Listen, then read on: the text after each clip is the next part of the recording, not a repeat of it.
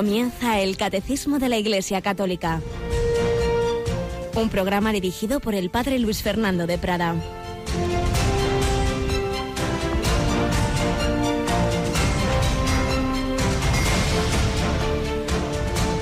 Alabados sean Jesús, María y José. Muy buenos días muy querida familia de Radio María y feliz día de María Auxiliadora, 24 de mayo. María es auxilio de los cristianos. San Juan Bosco tenía una especial devoción a esta advocación de María y en este día 24 de este mes mariano, de este mes de mayo, vamos a tenerla muy presente. Tendremos un programa especial, como antes decía Mónica, de nuestra campaña de mayo en la que escucharemos una pinceladita sobre esta advocación de María y seguiremos meditando para prepararnos a renovar nuestra consagración a ella, a la vez que seguiremos pidiendo vuestra ayuda para esta radio de la Virgen, para que podamos seguir esta tarea nuestra pues todos estos próximos meses. Ya no habrá más campañas especiales hasta Navidad, ni más ni menos. Por eso acordaos y dar ese empujón a esta radio, pues luego a partir de las nueve de la mañana.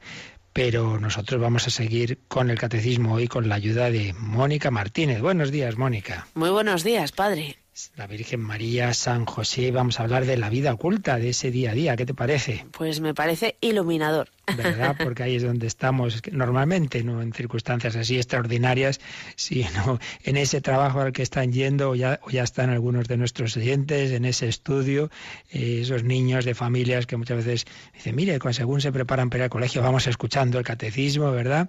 O esos sacerdotes que por la mañanita, pues también, también escuchan Radio María y, se preparan para ese ministerio. Pues vamos nosotros adelante, pero sí vamos a seguir en la primera sección testimonial hablando un poquito más de los que sí que están en circunstancias extraordinarias de nuestros hermanos perseguidos. Recordad que hace poco tiempo, en, marzo, eh, fueron asesinados eh, varias misioneras de la caridad con otras personas que estaban con ellas. Pues vamos a, contar cómo fue ese martirio según, según el, relato eh, de Eduardo del Campo que publica la revista del Colegio de la Compañía de María de Talavera. Pues vamos adelante con nuestro catecismo de hoy y con, esto, con este relato tan impresionante que podréis ahora escuchar.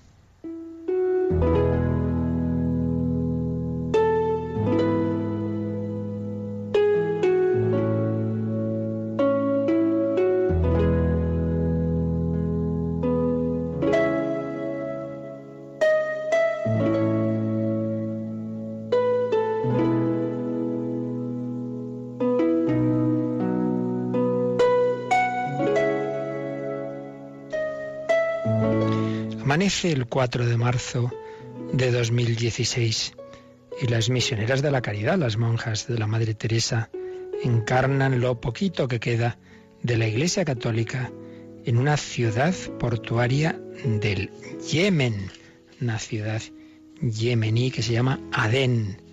Lo poquito que queda de la Iglesia Católica, pues la minoría cristiana en un país con 24 millones de habitantes solo tiene 3.000 cristianos y esa minoría ha tenido que escapar por el terrorismo yihadista y un, año largo de guerra civil. Ahí hay cinco misioneras.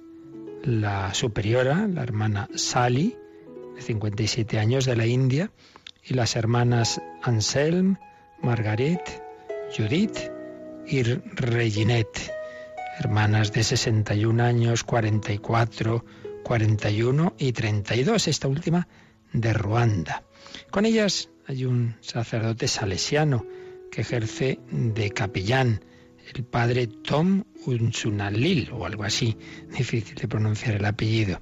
Y a su lado permanece una decena de, de leales trabajadores etíopes, que son cristianos y yemeníes, musulmanes, todos ayudan a las hermanas a cuidar a los ancianos. Tienen una residencia un asilo donde cuidan a 60 ancianos pobres musulmanes, hombres y mujeres.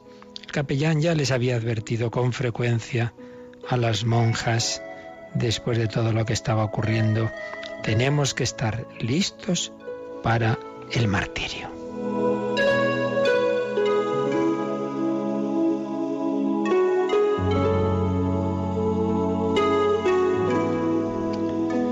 Las últimas tres iglesias destruidas, el cristianismo ha quedado reducido en Adén a ese inofensivo asilo convento, donde predican amor.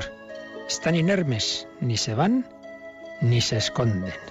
Un gran cartel en la entrada indica en árabe y en inglés que aquí está el hogar de la Madre Teresa. Y ante él se presentan seis hombres vestidos de azul a las ocho y media de la mañana, después de que las monjas hayan celebrado su misa y hayan dado el desayuno a los ancianos.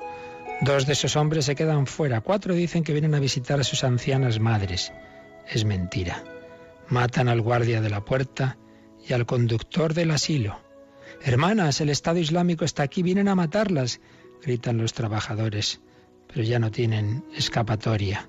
A los cinco jóvenes ayudantes etíopes y a un sexto compatriota que estaba de visita los atan a los árboles y los matan de un tiro en la sien y luego les aplastan el cráneo a golpes. Las monjas salen corriendo en parejas. Una yemení que es cocinera del hogar desde hace 15 años implora a los asaltantes, no matéis a las hermanas, no matéis a las hermanas. La acallan metiéndole una bala en la cabeza. Capturan primero a las hermanas Judith y Reginet.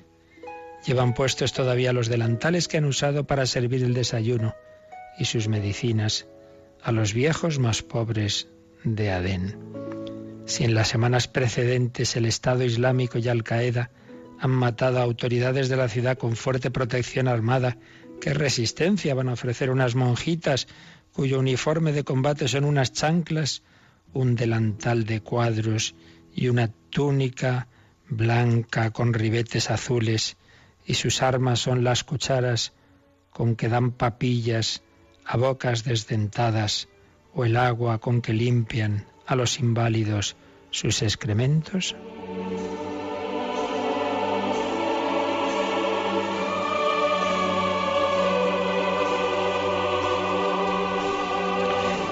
Cogen a las hermanas, las maniatan, les vuelan la cabeza de un tiro y se las machacan.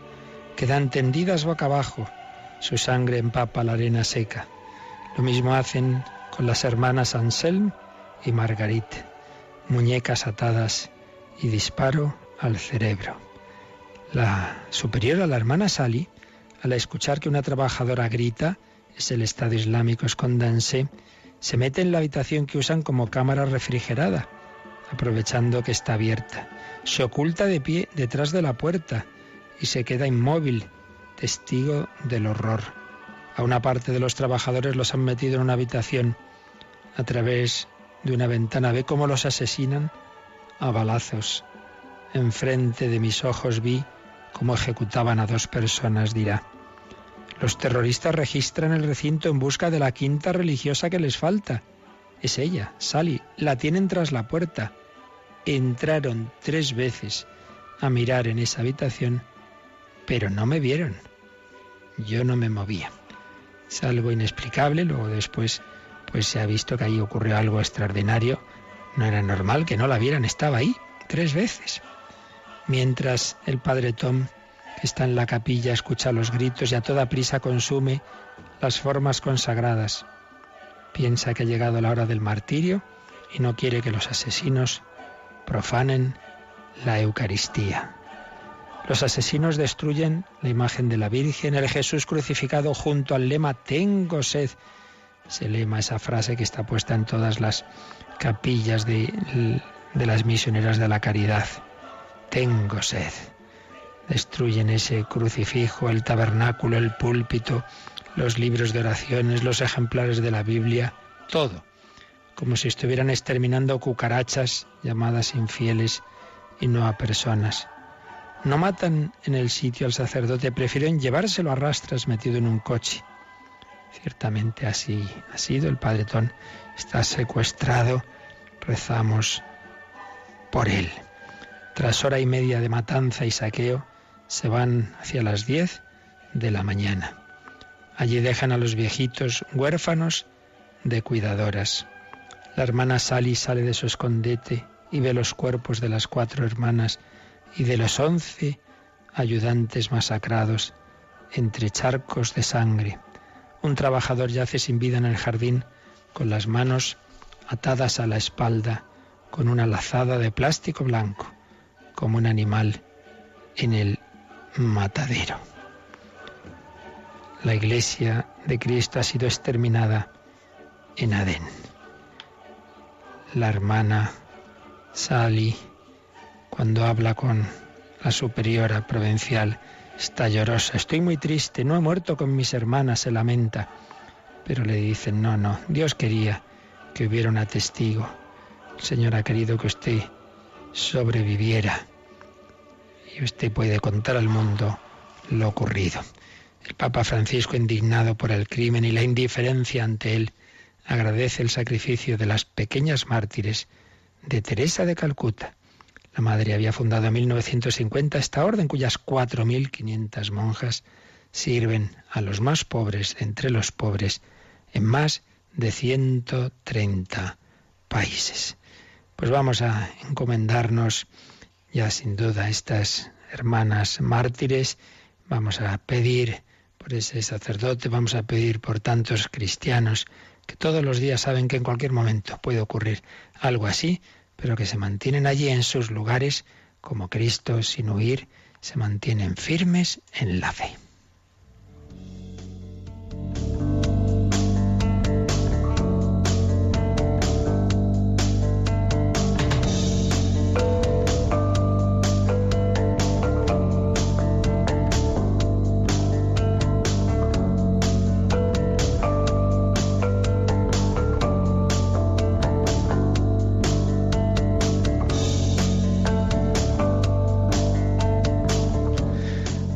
Mónica, empezamos fuertecitos el día, ¿eh? Pero muy fuerte, la verdad que sí, pero vaya testimonio. Vaya testimonio. Además, fíjate, presidente, en Yemen, recuerdo, durante muchos años no había habido ninguna muerte de misioneros de la caridad en vida de la Madre Teresa, hasta que precisamente allí, ahí en Yemen, fueron las primeras que, que murieron. Y también allí pues se ha producido este, este último martirio. Hermanas al servicio de los más pobres de entre los pobres, como tantos cristianos, sacerdotes, religiosos de distintas congregaciones y laicos, dan esos testimonios de estar ahí en la misión, de estar ahí al pie del cañón, sabiendo que se corren riesgos graves, como el Hijo de Dios que bajó del cielo a la tierra y sabía perfectamente cómo iba a acabar, cómo iba a acabar en la cruz, y desde allí iba a gritar, tengo sed, esa frase que recordábamos está en todas las capillas de las misioneras de la caridad. Tengo sed, Jesús tiene sed de nosotros. Pero antes de llegar a esa vida pública y a esa pasión, a esa cruz, Jesús iba, la mayor, con diferencia, parte de su vida, a llevar una vida escondida, una vida oculta. Nos habíamos quedado en la huida a Egipto. Recordemos el, el itinerario, los, pasos, pues es el nacimiento de Jesús en el establo, y llegan los pastores, Luego, pues ocho días después la circuncisión, cuarenta días después es la presentación de Jesús en el templo, vuelven a Belén, ahí es donde ya todo hace pensar que ya no están en ese establo, sino en una pequeña casita, y ahí es donde llegan los magos a adorar a Jesús, y la noche de, esa adoración, pues ya tienen que salir corriendo María y José a Egipto, Allí pasan un cierto tiempo hasta que ya vuelven, vuelven a la Tierra Santa y concretamente al pueblecito donde vivían antes del nacimiento de Jesús, a Nazaret. Y ahí es donde se va a desarrollar esa vida oculta de Jesús. Por ello, el catecismo, después de habernos hablado de los misterios del misterio de Navidad y de los misterios de la infancia de Jesús que acabamos de relatar, el último de ellos, la huida a Egipto y la matanza de los inocentes, va ahora a dedicar eh, cuatro números, cuatro números a los misterios de la vida oculta de Jesús, los misterios de la vida oculta de Jesús a partir del 531. Así que vamos a empezar, Mónica, por leer este número 531. Jesús compartió durante la mayor parte de su vida la condición de la inmensa mayoría de los hombres, una vida cotidiana sin aparente importancia, vida de trabajo manual, vida religiosa judía sometida a la ley de Dios, vida en la comunidad. De todo este periodo se nos dice que Jesús estaba sometido a sus padres y que progresaba en sabiduría, en estatura y en gracia ante Dios y los hombres. Pues antes de comentar este número, los siguientes, vamos a, al leer un poco la visión de conjunto de este apartado que nos presenta Monseñor Rico Pavés en su Cristología, un poco como introducción a estos cuatro números. subraya don José que el periodo más extenso de la vida terrena del Verbo encarnado discurre en ese ocultamiento de la vida ordinaria. Fijaos lo que nos acaba de decir el catecismo, de que Jesús comparte la condición de la inmensa mayoría de los hombres. Una vida de trabajo manual, una vida religiosa sometida a la ley de Dios, una vida en familia, una vida de comunidad. Después tendrá lugar el episodio de Jesús en el templo a los doce años, que señala Rico Pavés, es de gran importancia, pues deja entrever el misterio de su consagración total a una misión derivada de su filiación divina, nos dirá poco después el catecismo. El evangelista San Lucas resume este misterio de la vida oculta de Jesús con una frase, con una fórmula que revela la continuidad entre la vida oculta y la vida pública. Jesús bajó con ellos, con María y José, y fue a Nazaret y estaba sujeto a ellos.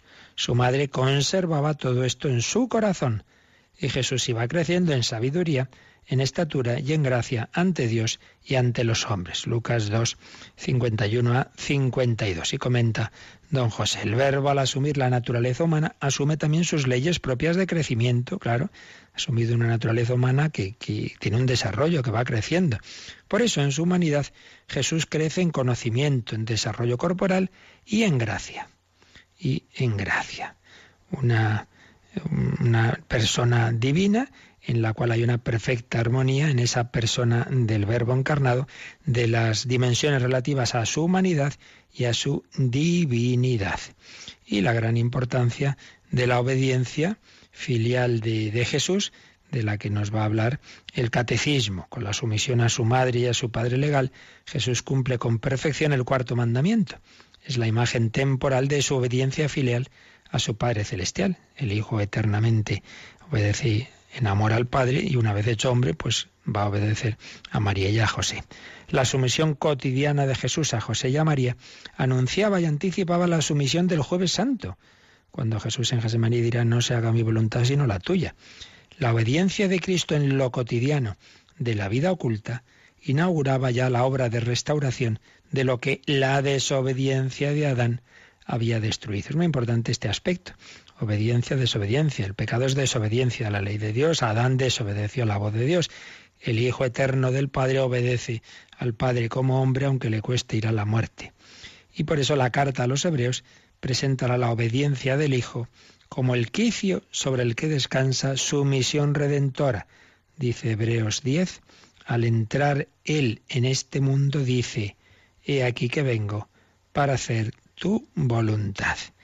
La obediencia de Cristo durante toda su vida nos ha alcanzado la salvación que la desobediencia de Adán nos había arrebatado. Bueno, esto es una visión de conjunto de estos números del catecismo sobre la vida oculta, pero vamos a, a fijarnos un poquito más en detalle en este número 531. Jesús compartió durante la mayor parte de su vida la condición de la inmensa mayoría de los hombres. Una vida cotidiana sin aparente importancia.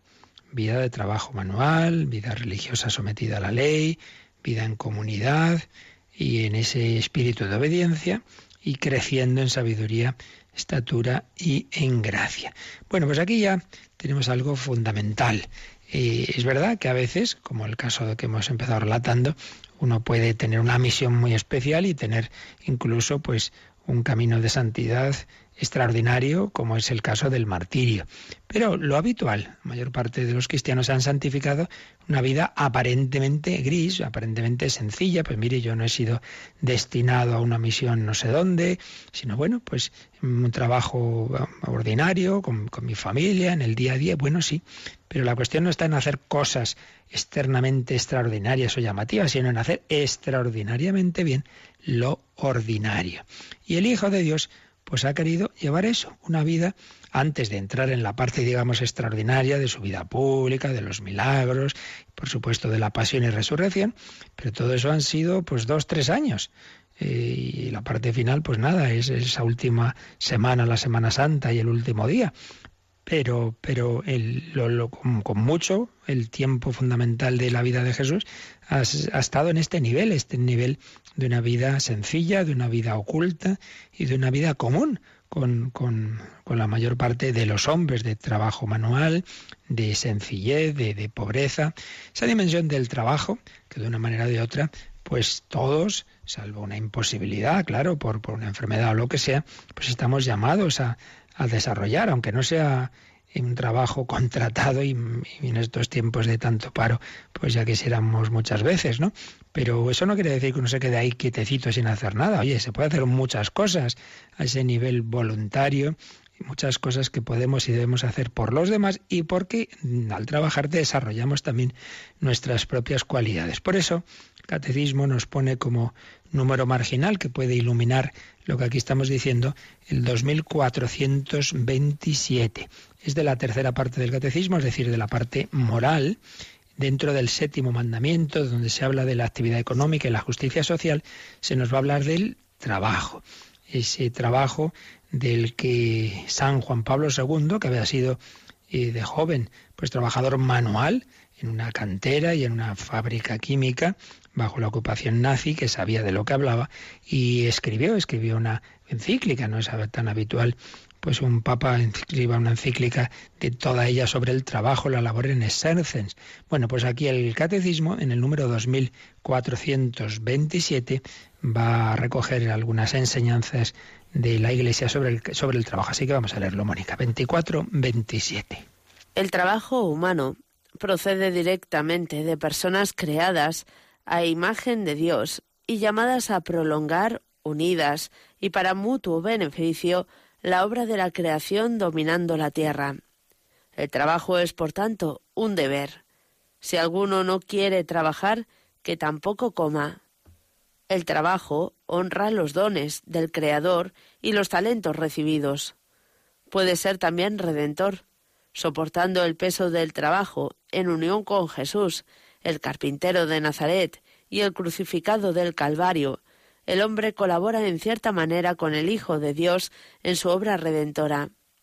Se muestra como discípulo de Cristo, llevando la cruz cada día, en la actividad que está llamado, llamado a realizar. El trabajo puede ser un medio de santificación y de animación de las realidades terrenas en el Espíritu de Cristo. Pues la verdad es que en este número está mirablemente resumidas muchas dimensiones del trabajo. Luego aquí este número pues tiene diversas citas, entre otras a esa encíclica de Juan Pablo II, la labor en Exercens, pero también a textos bíblicos. Fijaos que han aparecido distintos aspectos, aquí no vamos a desarrollarlos con detalle, como digo, esto está en la tercera parte, pero bueno, por lo menos unas pinceladas que nos ayudan, que iluminan lo que estamos viendo de, de Jesús en su vida oculta. En primer lugar, el trabajo como una manera de colaborar con el Creador. Recordemos que aparece en la creación del mundo, cuando Dios crea al hombre y la mujer, los pone en ese jardín y les dice, dominad la tierra, sometedla. El hombre como imagen de Dios, uno de los aspectos de esa imagen de Dios es que Dios es el Señor, es el Creador, y entonces ese Señor y Rey de la creación da a participar a su criatura, el hombre, de, ese señorío sobre la creación, no un señorío despótico para hacerle daño, como nos han explicado también los papas y últimamente hoy el Papa Francisco en la Laudato Si, sino un señorío de cuidado, cuidar, cuidar esa creación que, en la que Dios ha puesto en su cima al hombre. Entonces, en primer lugar, el hombre como imagen de Dios está mm, llamado a prolongar, a prolongar la obra de la creación. La creación no la ha hecho Dios, ¡pum!, ya está. De repente ya está todo acabado. Sino que nos invita a, seguir realizándola. Evidentemente, lo que es la creación en un sentido estricto, de crear de la nada, eso solo Dios lo puede hacer. Pero en el sentido de, perfeccionarla, de transformarla. O incluso el caso más fuerte de colaborar en la creación, que ya sería irnos a otro tema, pero bueno, ya lo menciono, es lo que llamamos la procreación. Claro, colaborar con Dios en lo más grande, que haya nuevas personas humanas. Solo Dios puede hacerlo, solo Dios puede infundir el alma humana propia de cada ser humano, pero los padres de familia colaboran con Dios. Pues bien, eso es ese nivel de las personas, pero al nivel de las realidades materiales y de todo lo que hay en, en la creación subhumana, pues está el trabajo. Colaboración con el Creador. y en ese sentido un deber. Entenderíamos mal eh, lo que nos dice el Génesis cuando después del pecado original aparecen lo llamamos esos castigos, en el fondo son simplemente las consecuencias de esa, de esa acción mala las consecuencias lógicas de, lo que ha hecho mal el hombre, entenderíamos mal cuando se dice, bueno, y ahora eh, comerás el pan con el sudor de tu frente como si el trabajo en sí mismo fuera simplemente un castigo por el pecado. No, no, el trabajo en sí mismo es bueno. Lo que vino después del pecado fue que ese trabajo muchas veces se hace doloroso y costoso, de una manera, pues a veces ya incluso en situaciones de dominio, de explotación, etcétera. Eso es lo que es consecuencia del pecado, no el trabajo en sí mismo. El trabajo en sí mismo es algo bueno, incluso es un deber, y por eso viene aquí una cita de San Pablo en 2 Tesalonicenses 3.10 que dice si alguno no quiere trabajar que tampoco coma. Había algunos ahí falsos místicos, esto siempre ha pasado y sigue pasando, que como decía un jesuita de algunas monjas, dice, son las marquesas del Santísimo Sacramento. Eh, ay no, cuando todo el mundo tiene que fregar y limpiar, no, me voy a la capilla, voy a rezar, hombre, que hay que ir a la capilla, hay que rezar mucho, sí, sí, por supuesto, estar con nuestro Señor, pero no es la hora de fregar, ¿eh? Pues a veces pasa eso, que falsos místicos que están siempre embobados, y ya lo decía Santa Teresa, ¿no? Que hay almas muy encapotadas que creen que van a tener mucha devoción por así meterse mucho ahí sus pensamientos, no están con Dios, están consigo mismos, y entonces eso se nota en que luego no hay virtudes de caridad, de laboriosidad, no, no verdadero místico trabaja, vaya que sí. Entonces, el que no trabaja, que no coma, decía San Pablo a esos falsos místicos de los tesalonicenses. El trabajo honra los dones del Creador y los talentos recibidos. Oye, que Dios te ha dado unos talentos, como cuenta esa parábola, una inteligencia, una salud, unas capacidades de un tipo, de otro. Oye, pues ponlos a rendir, ponlos a trabajar. Y esto en todos los órdenes, ¿verdad? En el orden de, sostenimiento de tu familia, pero también estás colaborando en la parroquia. Oye, pues si sabes hacer esto, sabes hacer lo otro, pues no te lo guardes, díselo al párroco y que si le parece bien, pues entonces pues pones esa cualidad al servicio de, de la comunidad.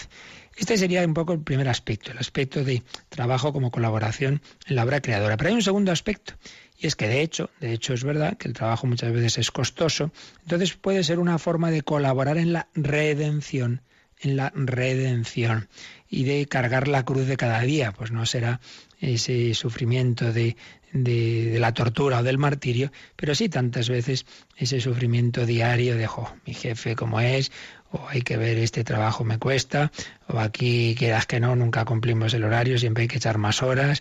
Esto, bueno, pues muchas veces tenemos ahí ocasiones de, de cruz, de colaborar en la redención del mundo llevando esa cruz ordinaria ese día a día, que no será una cosa espantosa, pero es verdad que nos puede ir pesando. Bueno, pues hay que llevarlo con garbo, unirse con el Señor, no hay a regañadientes, no simplemente trabajar porque no tenga más remedio, porque claro, de algo hay que vivir, sino unirse con Jesús y pensar que así estoy también salvando el mundo como esas almas contemplativas, los monasterios de vida contemplativa que unos se creen que no hacen nada y están siempre trabajando, normalmente trabajos manuales de un tipo o de otro, pero ciertamente trabajando y lo hacen en unión con el Señor pidiendo por la redención del mundo, por la conversión de las almas, por los sacerdotes, etcétera.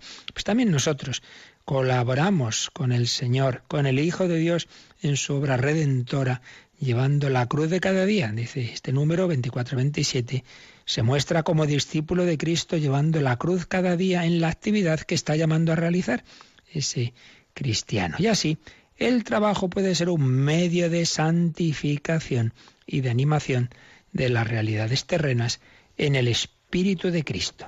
No simplemente trabajo porque tengo que comer, no solo trabajo por hacer obras más o menos bonitas, eh, útiles, sino trabajo todo lo anterior también es verdad, pero además como medio de santificación, de unirme con Dios, de animar este, cristianamente este mundo, pues allí donde estás, en ese trabajo, en tu empresa, en lo manual o en, lo, o en ese medio de comunicación, en esa escuela, hacer presente a Cristo, animación cristiana del orden temporal, es lo específico del laico desde dentro, desde dentro, santificar este mundo y hacer presente al Señor. Bueno, pues Jesús es el primero que nos quiso dar ejemplo. Todo nos hace pensar, por los datos que tenemos, que colaborando con, con San José en ese, unos trabajos manuales muy, muy sencillitos, de, del chapuzas, digamos, del pueblo, del carpintero, aunque la palabra exactamente, pues eso no, no es tanto carpintero, sino en general un poco el que hacía esas tareas manuales como más básicas de carpintería y de otro tipo. Pues ahí estaba el Señor y ahí su humanidad progresaba en sabiduría, en estatura y en gracia ante Dios y ante los hombres. Bueno, pues con una canción del grupo Betsaida, así de un tono infantil, pero con una, en el fondo con una gran profundidad de lo que significaba esa vida en Nazaret, esa vida en la que está San José enseñando el trabajo a Jesús. Vamos a meditar un poco todo esto y a pedir al Señor que sepamos santificarnos también en nuestra vida ordinaria, en nuestra vida de familia, en nuestra vida de trabajo.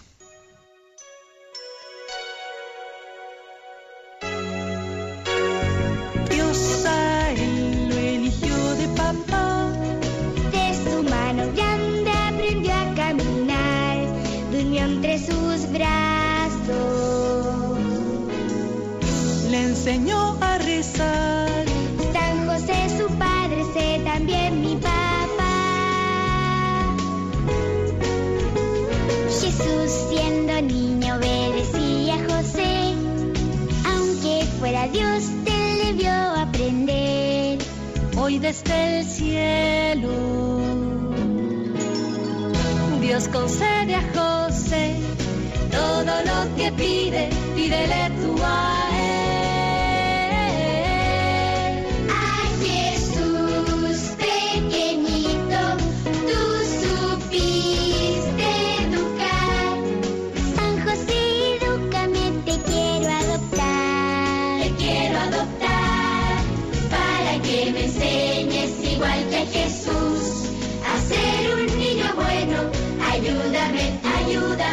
José, yo soy tu niño, cuídame tú. San José le enseñó a trabajar. Maestro elegido vio crecer a Jesús, murió de su mano. Con María vivió. Cuando llegue el día quiero así morir yo.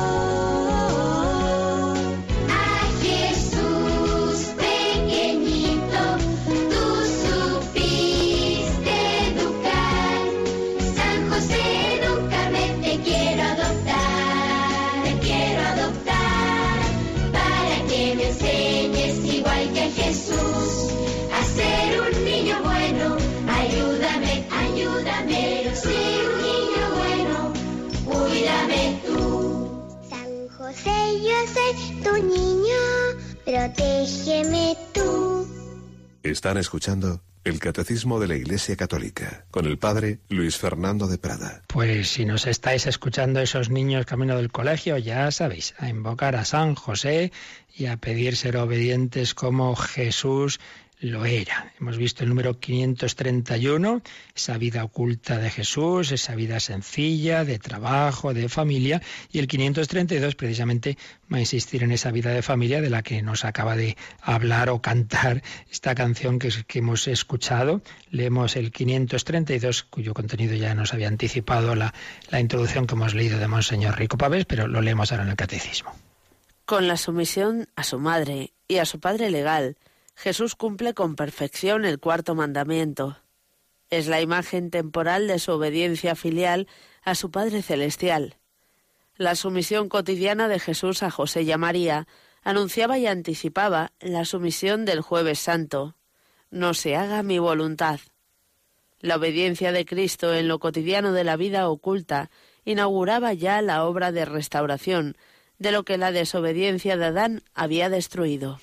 Así pues, si el número anterior, sobre todo, nos ha hablado del trabajo, este número 532 nos habla sobre todo de esa vida de familia y concretamente de la obediencia de Jesús a su madre, la Virgen María, y a su padre adoptivo, San José. Y dice que así Jesús cumplió el cuarto mandamiento. Por eso, como números marginales, que no vamos a leer aquí, parecen seis números del 2214 al 2220, que son precisamente los que nos hablan en esa parte moral del catecismo. La tercera parte nos hablan del cuarto mandamiento. Obviamente, si, si Jesús es modelo de la vida cristiana, pues lo es de todos esos mandamientos, y entonces estamos hablando del cuarto mandamiento, de la relación con los padres, pues está claro que mejor modelo que el propio Jesús en Nazaret. Con la sumisión a su madre y a su padre legal, Jesús cumple con perfección el cuarto mandamiento. Y como antes anticipábamos, es la imagen temporal de su obediencia filial a su Padre Celestial. Sí, Jesús va a decir muchas veces, sobre todo en el Evangelio de San Juan, que el Hijo no puede hacer nada que no vea al Padre, que el Hijo pues depende totalmente del Padre, es ese misterio de la Santísima Trinidad, que siendo un solo Dios, pero el Padre es el origen, eh, sin origen, es el, el ingénito, decimos, en cambio el Hijo unigénito procede del Padre, y esa procedencia, esa dependencia implica también ese no buscar su propia voluntad, sino siempre la voluntad del Padre Celestial. Pues bien, eso que se da en la Trinidad desde toda la eternidad, una vez que se hace hombre, se convierte en esa obediencia a quien representaba a su Padre, que es San José, que es eh, eso tenemos que ver siempre, ¿no? En la autoridad legítima hay una representación de Dios, empezando por los padres.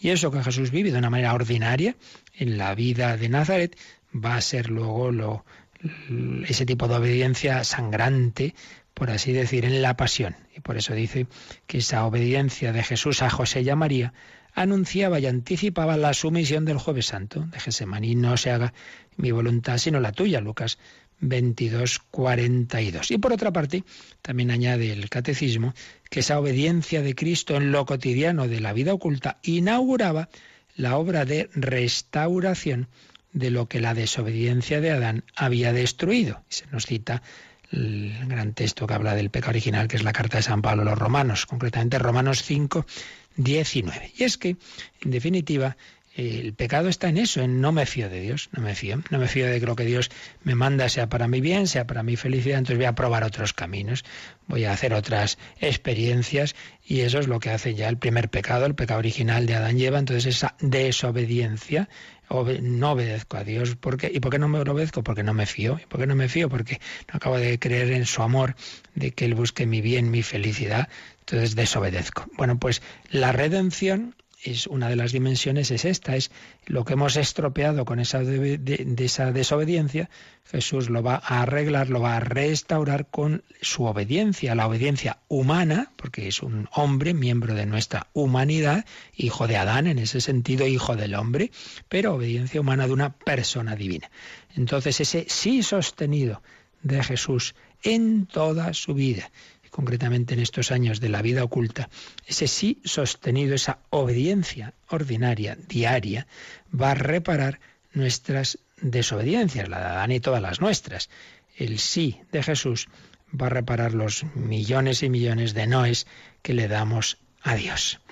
Vida oculta, misterio muy importante. El cardenal Sembon, en su Cristología, nos dice varias cosas también que nos puede venir bien ahora resumir, insistiendo en, cómo Jesús llevaba una vida que pasaba desapercibida y que eso lo podemos intuir por las preguntas, los comentarios que hicieron los habitantes de, su aldea, de, Nazaret, cuando Jesús volvió, después de ya haber empezado su vida pública y a tener fama y hacer milagros, ¿cuáles son los comentarios que hacen sus compatriotas? ¿De dónde le viene a este todas estas cosas? ¿Qué sabiduría es esa que les dada? ¿Qué maravillas esas que se obran por sus manos? Pero no es este el artesano o el carpintero, el hijo de María, hermano de Santiago, de José, de Judas y de Simón. Pero hombre, si este le conocemos, pero le conocemos aquí de toda la vida, pero, pero ¿qué es esto? tenían de él una imagen, pues bueno, de uno más, de, de una vida muy, muy, muy sencillita, muy sencillita. Y sin embargo, pues toda esa etapa, la más larga con diferencia de la vida de Jesús, es enseñanza para nosotros, pertenece a la revelación divina. Jesús, sin apenas palabras, nos va a enseñar el valor de la vida contemplativa, de la obediencia, de la familia y del trabajo. Y del trabajo. Dice el cardenal Sembor, no es ya un milagro sin igual que el Hijo de Dios, que ha tomado figura humana para salvar al mundo, para traer a las tinieblas la luz divina, que ese Hijo de Dios haya permanecido escondido durante 30 años, haya sido conocido por muy pocos, por muy pocos. Realmente quién era Jesús, María, José, los pastores, los magos, Simeón y Ana y poco más. Los demás, pues bueno, uno más. Es este Jesús, el Nazareno, el hijo del carpintero, él que desde su nacimiento poseía la plenitud de la gracia, Juan 1.16, que poseía todos los tesoros del conocimiento y de la sabiduría, Colosenses 2.3, permanece durante 30 años en el taller de trabajo obedeciendo. ¿Por qué permanece así inactivo, entre comillas, durante tanto tiempo si tenía que anunciar el reino de Dios a los hombres? Y es que aquí vemos que es que, a veces tenemos unas ideas de, cómo es esto del reino de Dios, plan activista, que no, que no va por ahí la cosa. Por eso señala el propio Cardenal Semborn que este misterio de la vida oculta de Jesús nos enseña que los caminos de Dios no son los caminos de los hombres, que a los ojos de Dios no hay nada grande a no ser que se haga en su honor, que se haga con amor. Pero la filiación de Cristo, su total obediencia al Padre, expresión de su infinito amor, dan al más pequeño de sus gestos, aunque permanezcan escondidos a los ojos de los hombres, un valor infinito. La estatura real, la estatura espiritual de su persona no descansa sobre la grandeza de sus obras, sino en el reconocimiento de que todo viene del Padre, como dirá Jesús en el Evangelio de San Juan, por ejemplo, en Juan 5, 19. El reino de Dios crece en el silencio. Está en lo interior, está escondido en las profundidades del alma, porque estáis ya muertos y vuestra vida escondida con Cristo en Dios, dirá San Pablo en Colosenses 3:3. El gran monje don Columbia Marmión escribía, estemos convencidos de que actuaríamos con mucho más fruto a favor de la Iglesia de Dios, de la salvación de las almas y de la gloria divina, si primero nos esforzáramos en permanecer unidos íntimamente a Dios por medio de una vida de fe y amor, que si quisiéramos trabajar con un celo que nos consume febrilmente, sin concedernos ni tiempo ni ocio para buscar a Dios en soledad y recogimiento, en oración y autodesprendimiento. Es decir, que aquí la primera enseñanza que tenemos que, sacar de, tanto tiempo de vida oculta de Jesús es que lo que realmente salva al mundo no es hacer esas obras externas, no es no parar, porque si realmente lo importante hubiera sido lo que Jesús iba a hacer en la vida pública, pues hombre, podía haber empezado a hacerlo con 18 años. ¿Y para qué tiene que esperar los treinta y tantos en realidad? Digo treinta y tantos porque si Jesús, según todo indica, eh, como el cálculo de calendario está mal hecho, pues nació hacia el 6 o 7 antes de Cristo y parece claro que su muerte y resurrección fue el año 30. Pues si ponemos que la vida pública duró tres años, que probablemente durara menos, pero bueno, vamos a poner los tres años, que empezara el 27, pues entonces quiere decir que, fueron más de 30 años de, de, vida oculta, porque Jesús no moriría con 33, sino con 36 o 37 años. Pero bueno, estos son detalles. Lo importante es que en cualquier caso fueron muchos años de esa vida oculta. Entonces, si lo importante hubiera sido predicar y hacer milagros, pues en vez de dos, tres años hubiera podido estar 15. Pues no, no, no, eso no era lo importante, no es el hacer. Es el vivir con ese amor, con esa humildad, con esa obediencia. Pues apliquemos esto a nuestra vida. Pensamos, vamos a salvar el mundo haciendo esto, lo otro, lo demás allá. Pero hombre, lo que tiene que hacer es aquello donde Dios te ha puesto a hacerlo con amor. Y salva más un alma el recoger un alfiler por amor de Dios, decía Santa Teresita, que no el irse hasta el fin del mundo movido por lo que aquí decía el canal Sembor, eh, perdón, citando a Marmión, un activismo febril. Veces es hacer, hacer. Y en el fondo es como que yo muy protagonista, como que el que salva al mundo soy yo. No, no, hijo mío. El que salva al mundo es, es el Señor. Y esto puede pasar a todos. Muy especialmente nos pasa a los sacerdotes. Hay tanto que hacer, tantas necesidades que muchas veces uno empieza y no para. Y claro, vas perdiendo esa unión con Dios y al final no es Cristo a través tuyo, sino tú mismo. Y se va notando en que estás tenso y te enfadas y, y, ya no transmites a Dios, sino tus propias ideas, tu propio activismo. Por eso, por eso, tranquilidad, que hay que hacer las cosas desde Dios, desde esa unión con el Señor, ciertamente. Mucho que hacer, ya decíamos antes, no refugiarnos en un falso misticismo, pero tampoco caer en ese activismo de pensar que soy yo el que salva al mundo, haciendo esto, haciendo lo otro, corriendo para aquí, corriendo para allá.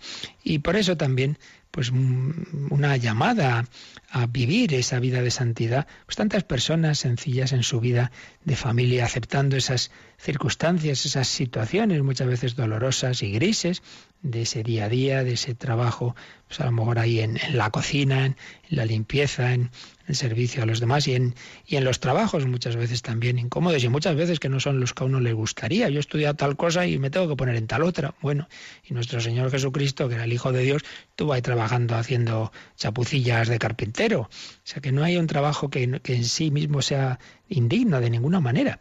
Lo importante es que con ese trabajo tú sirves a Dios, amas a Dios y al prójimo. Estoy, me ha tocado limpiarme, mira qué bien, que haces la vida más feliz y más cómoda a los demás, de poder encontrar limpio esas instalaciones, esas calles, etcétera, ¿no? En todo, en todo, ver ese aspecto de de ahí yo puedo unirme con Dios, santificarme, ejercitar las virtudes y servir a mi prójimo. Lo de menos es hacer esto o lo otro porque nuestro Señor Jesucristo y la Virgen María y San José ningunos eran catedráticos muy leídos y muy escribidos y muy importantes, no, no, ese trabajo sencillo y ordinario, pero hecho por amor y no precipitarse. Las gestas se gestan en ese en, en, años muchas veces de silencio, de oración, de trabajo, de estudio. Precisamente el apostolado de la oración que nos invita a unirnos, a ofrecer nuestras vidas y oraciones por, por, la extensión del reino de Dios, por las intenciones del Papa, etcétera, surgió en un, en un centro de formación de jesuitas jóvenes que estaban deseando irse a las misiones y entonces un poco inquietos y entonces no estudiaban lo que tenían que estudiar porque estaban siempre pensando en cuando yo sea misionero y entonces el formador que tenían, el padre Gotrelet en Francia, les dio una plática hablándoles de esto. Y dice, mira, si, si no es que seréis misioneros en el futuro, es que lo podéis ser ahora, pero lo seréis ahora si ahora hacéis lo que tenéis que hacer, que es estudiar, que es rezar, que es esta vida de, comunidad pero eh, ofrecida al Señor, no porque yo que sepa mucho, sino para, para santificarme en ese sentido apostólico. Por eso eh, surge ahí ese sentido de la oración. Cualquier persona, ofrecer tu vida, ofrecer tu trabajo, tus sufrimientos. Tu... Ah, si es que yo ya no puedo hacer nada. Pues ¿qué hacía Jesús en la cruz?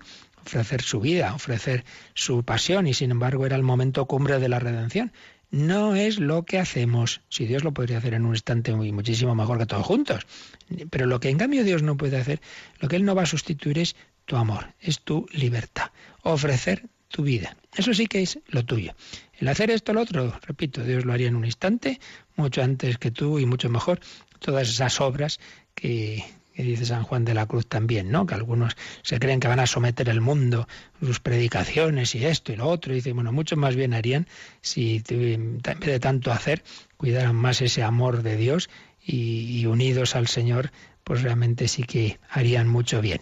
Y no tanto, tanto martillar y, como dice San Pablo, un címbalo que resuena y, y una campana vacía.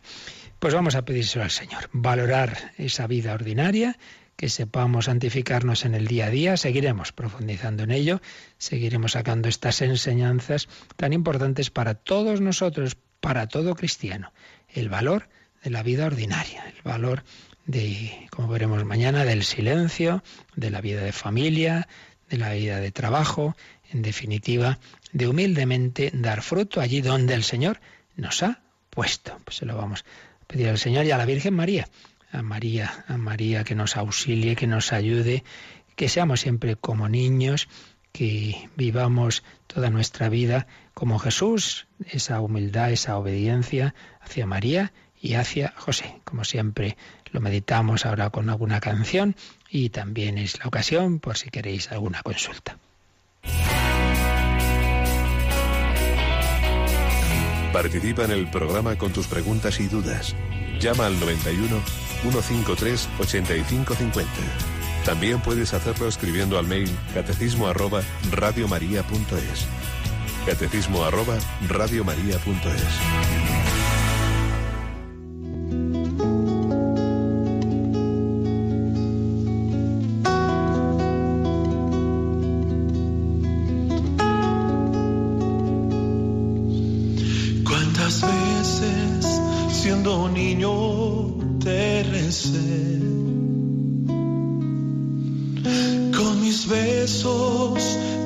decía que te amaba. Poco a poco, con el tiempo, alejándome de ti, por caminos que se alejan, me perdí. Por caminos que se alejan, me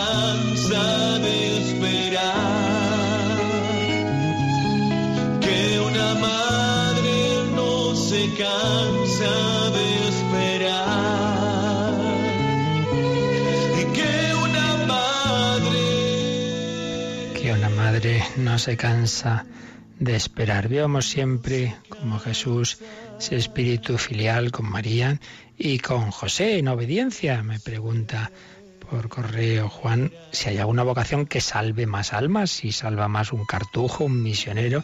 Pues no, salva más donde cada uno Dios llame a cada uno de hacer lo que Dios quiere que haga. Yo te tuve y tengo aunque hace muchos años que no le veo, un buen amigo de juventud con unas grandísimas cualidades pedagógicas, apostólicas, había estudiado magisterio, todos decíamos ahí, y luego vocación sacerdotal, uy, qué buen sacerdote, catequista va a ser, pues el Señor le llamó a la cartuja.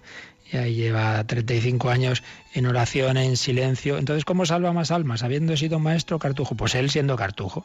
Pero en cambio de otros que, que, les hubiera gustado ser monjes y vieron que no, que no era su vocación, pues eso salvan más almas, colaboran a la redención del mundo en el donde Dios les ha puesto, en, en la vida apostólica activa, en la vida de familia. Lo que salva no es hacer esto o lo otro, sino hacer la voluntad de Dios como la hizo María, aquí la esclava del Señor, como la hizo San José, que no hace más que lo que le manda el Señor a través del ángel, a través de las circunstancias, en fin, lo que Dios le va indicando en su vida.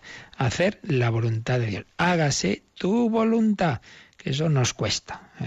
Muchas veces el monje dice, ay, yo me tenía que haber casado. El casado dice, ay, yo si hubiera sido monje. Pero hombre, acepta ese camino y esa vocación de Dios y ahí es donde tienes que santificarte. Muy bien, pues lo dejamos, seguiremos mañana profundizando en esta vida oculta tan, tan importante. Uy, me llega aquí un correo de Mario que dice, gracias Padre, porque hoy a través de usted el Señor me ha tirado de las orejas. Yo soy muy trabajador, pero muy protestón.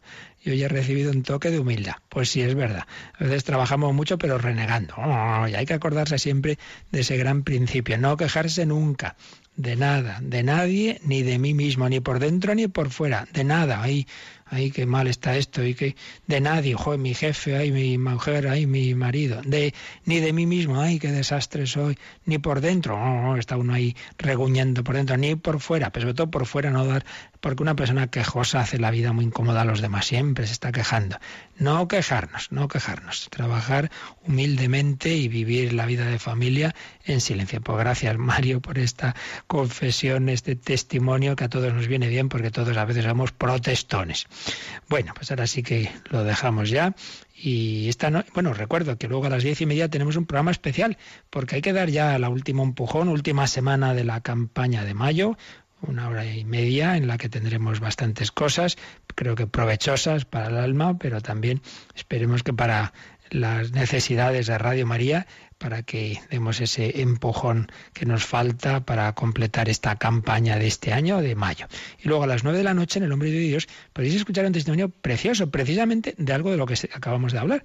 Una chica con una gran carrera que podría ah, estar haciendo muchas cosas en el mundo y el Señor la llamó a ser Carmelita Descalza, hija del famoso catedrático de psiquiatría Enrique Rojas, pues está en un Carmelo descalzo y podréis escuchar de sus propias palabras el testimonio que grabó antes de entrar en el Carmelo, hablando en todo un programa en el que estamos dedicando al gran tema de la libertad. Esta noche a las nueve, las ocho en Canarias, en El Hombre de Hoy y Dios, y a las diez y media, una hora menos en Canarias, programa especial de la campaña de mayo. Pedimos al Señor, a la Santísima Trinidad, celebrábamos el otro día a la Santísima Trinidad, que nos bendiga. La bendición de Dios Todopoderoso, Padre, Hijo y Espíritu Santo, descienda sobre vosotros. Alabado sea Jesucristo.